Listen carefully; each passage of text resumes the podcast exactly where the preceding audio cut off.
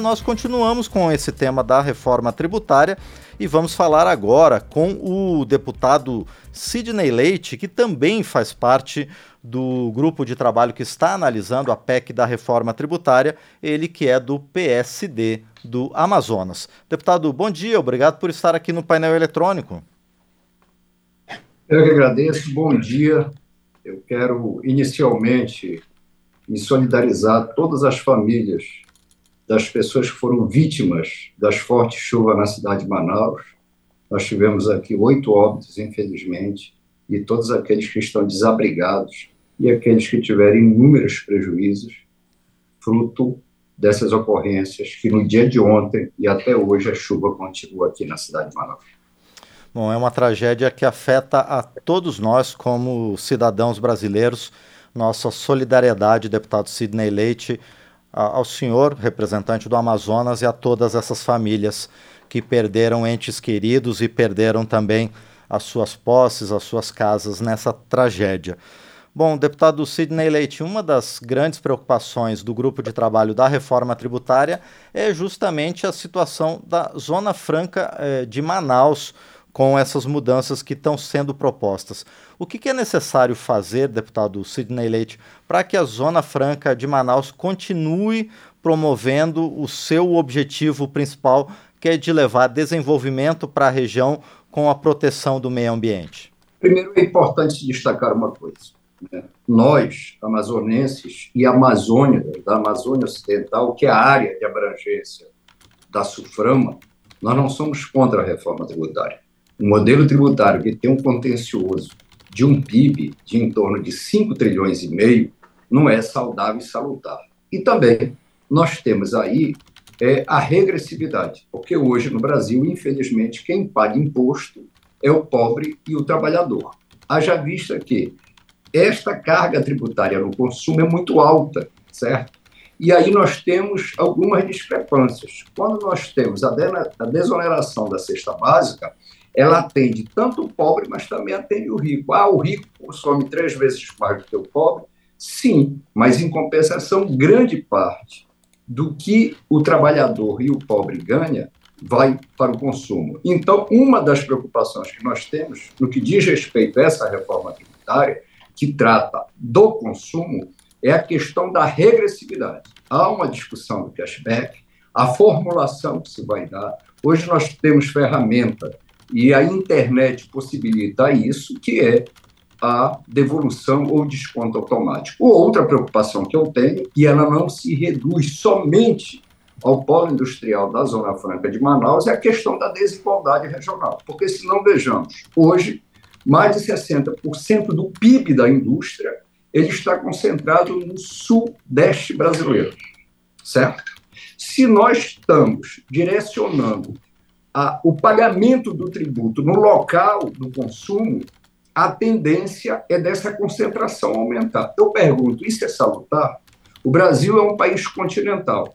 Nós não vamos botar travas para garantir o equilíbrio do desenvolvimento regional. Haja dúvida que nós temos um fosso significativo. Não adianta questionar o passado, se houve investimento maior ou menor em determinadas regiões em detrimento de outras. Isso é a primeira questão. Segundo, o polo industrial de Manaus, ele faturou no ano passado 174 bilhões de reais. Gerou direto mais de 110 mil empregos. E em toda a sua cadeia e na atividade industrial e comercial, gerou em torno de mais de 700 mil ocupações. E, desmistificando um dado, o polo industrial, ele garante que o Amazonas seja o maior arrecadador de tributos federais do norte do Brasil mais de 50% dos tributos federais são arrecadados aqui na cidade de Manaus. Ele mantém um equilíbrio. Agora é bom se destacar o seguinte: não é só a Zona Franca que tem incentivo. Todos os estados concedem incentivo e inúmeras cadeias e setores da economia são beneficiados com incentivo fiscal. Como será o tratamento para isso? Porque todas as vezes que se fala em incentivo fiscal, só se aponta a Zona Franca. Dito isto, tem uma outra questão o Brasil tem uma preocupação no que diz respeito à reforma tributária, a questão da desigualdade e da pobreza, de quem ganha um baixo salário. E com a desigualdade regional, tem. Legal, vamos tratar disso? Vamos. E a questão ambiental? Nós vamos ter um tratamento é, diferenciado para quem faz o dever de casa. A Amazônia é entre as três maiores florestas do mundo. É a maior floresta da América. É a maior floresta tropical do planeta. E o estado do Amazonas, no Brasil, compõe a maior área de cobertura vegetal da Amazônia. Nós somos o maior estado da federação, com um milhão e meio de quilômetros quadrados, certo? E nós só temos 3% de área desmatada, considerando as áreas urbanas do estado do Amazonas. Por que isso? Porque o polo industrial de Manaus também tem o maior parque fabril, certo? De indústria limpa do mundo e com alta tecnologia certo? E também um resultado de produtividade significativo, haja vista que um forno de microondas no polo industrial de Manaus ele é montado em menos de 30 segundos. E fora a verticalização da cadeia produtiva. Então é importante se destacar isso. Não que, ah, mas vocês do Amazonas estão ameaçando. Não, porque as pessoas querem ter o direito de sobreviver e viver com dignidade. Porque uma coisa está muito clara na minha cabeça. Não haverá sustentabilidade ambiental com miséria, com pobreza, certo? Nós precisamos garantir qualidade de vida, presença de políticas públicas e também renda. O polo industrial de Manaus mudou a geografia de um estado e de uma cidade. Manaus tem mais de 50% da população do estado do Amazonas, graças a este modelo. Nós vamos discutir a questão ambiental na reforma tributária? Vamos.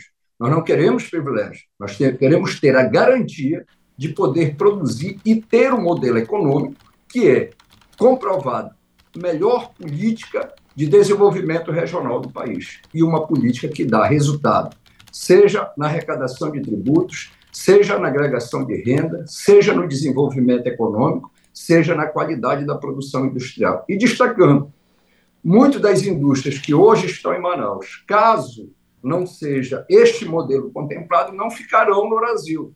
O exemplo mais recente é a PepsiCo, que saiu de Manaus e foi para o Paraguai, lá para a Zona Franca de Maquila. Isso é um exemplo claro, porque muitas das indústrias que estão aqui têm condições de países vizinhos, como também para o México. E a nossa luta é para que nós possamos garantir também o equilíbrio do desenvolvimento regional no país principalmente do Nordeste brasileiro e do Norte. Bom, deputado Sidney Leite, o senhor também comentou nessa sua intervenção a respeito da regressividade do sistema tributário brasileiro, que é comprovadamente nefasto para as famílias de renda mais baixa. Nessa primeira etapa da reforma tributária, com a eventualidade da concentração dos tributos sobre o consumo em apenas uma rubrica, essa regressividade, ela vai efetivamente ser combatida, deputado?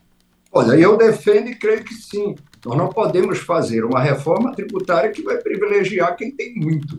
Até porque nós temos produtos que dizem estar na cesta básica, mas que não atendem o trabalhador. E como eu falei, nós não podemos continuar num país que quem paga imposto é o pobre o trabalhador, em detrimento de quem tem muito.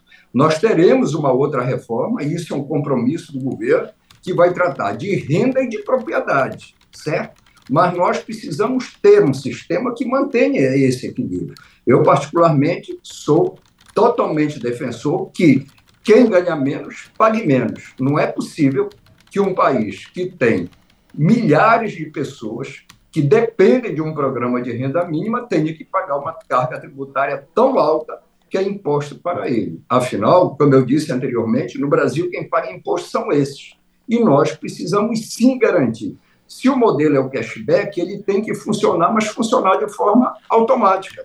Haja vista que nós temos tecnologia e o próprio governo tem instrumento dessa natureza que desenvolveu agora, recentemente, como a questão do PIX, certo? Ou o desconto é automático ou o retorno desse recurso será automático. Haja vista que o grande objetivo da reforma tributária é a simplificação e a transparência. Eu entendo que nós não podemos abrir mão disso, e esse, com certeza, é um pleito de um segmento importante da sociedade brasileira que muitas vezes não se faz representar, Carlos, nas articulações, nas demandas e não está lá atrás do parlamentar, do deputado, para defender os seus interesses, que são os trabalhadores e grande parte da população que está no momento de dificuldade e fora do, do, da inserção econômica do nosso país. Muito bem, nós conversamos então com o deputado Sidney Leite, do PSD do Amazonas, ele que também faz parte do grupo de trabalho que está analisando a proposta de emenda à Constituição da reforma tributária.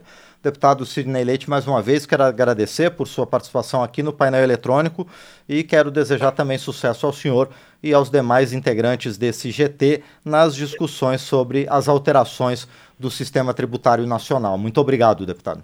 Eu é que agradeço e espero que desta feita a gente aprove a reforma tributária, haja vista que essa pauta está há mais de 30 anos no Congresso Nacional e ela é importante, inclusive, para a retomada do desenvolvimento econômico, para a geração de emprego e renda. Eu sou um defensor dos programas de renda mínima, mas a gente sabe que programas dessa natureza é um voo de galinha. O que garante qualidade de vida, o que garante com que a mulher, o homem, o jovem possa ter essa qualidade é a oportunidade do trabalho e viver com a dignidade do seu salário. E nós sabemos que a indústria brasileira tem regredido muito nos últimos anos. Nós já, a indústria já teve 35% na participação do PIB do Brasil. Hoje é em torno de 10%. Eu me coloco à disposição e vamos estar juntos para que a gente possa, através de vocês, comunicar uma pauta tão importante para a grande maioria da sociedade brasileira que é a reforma do sistema tributário brasileiro. Um bom dia, uma ótima semana.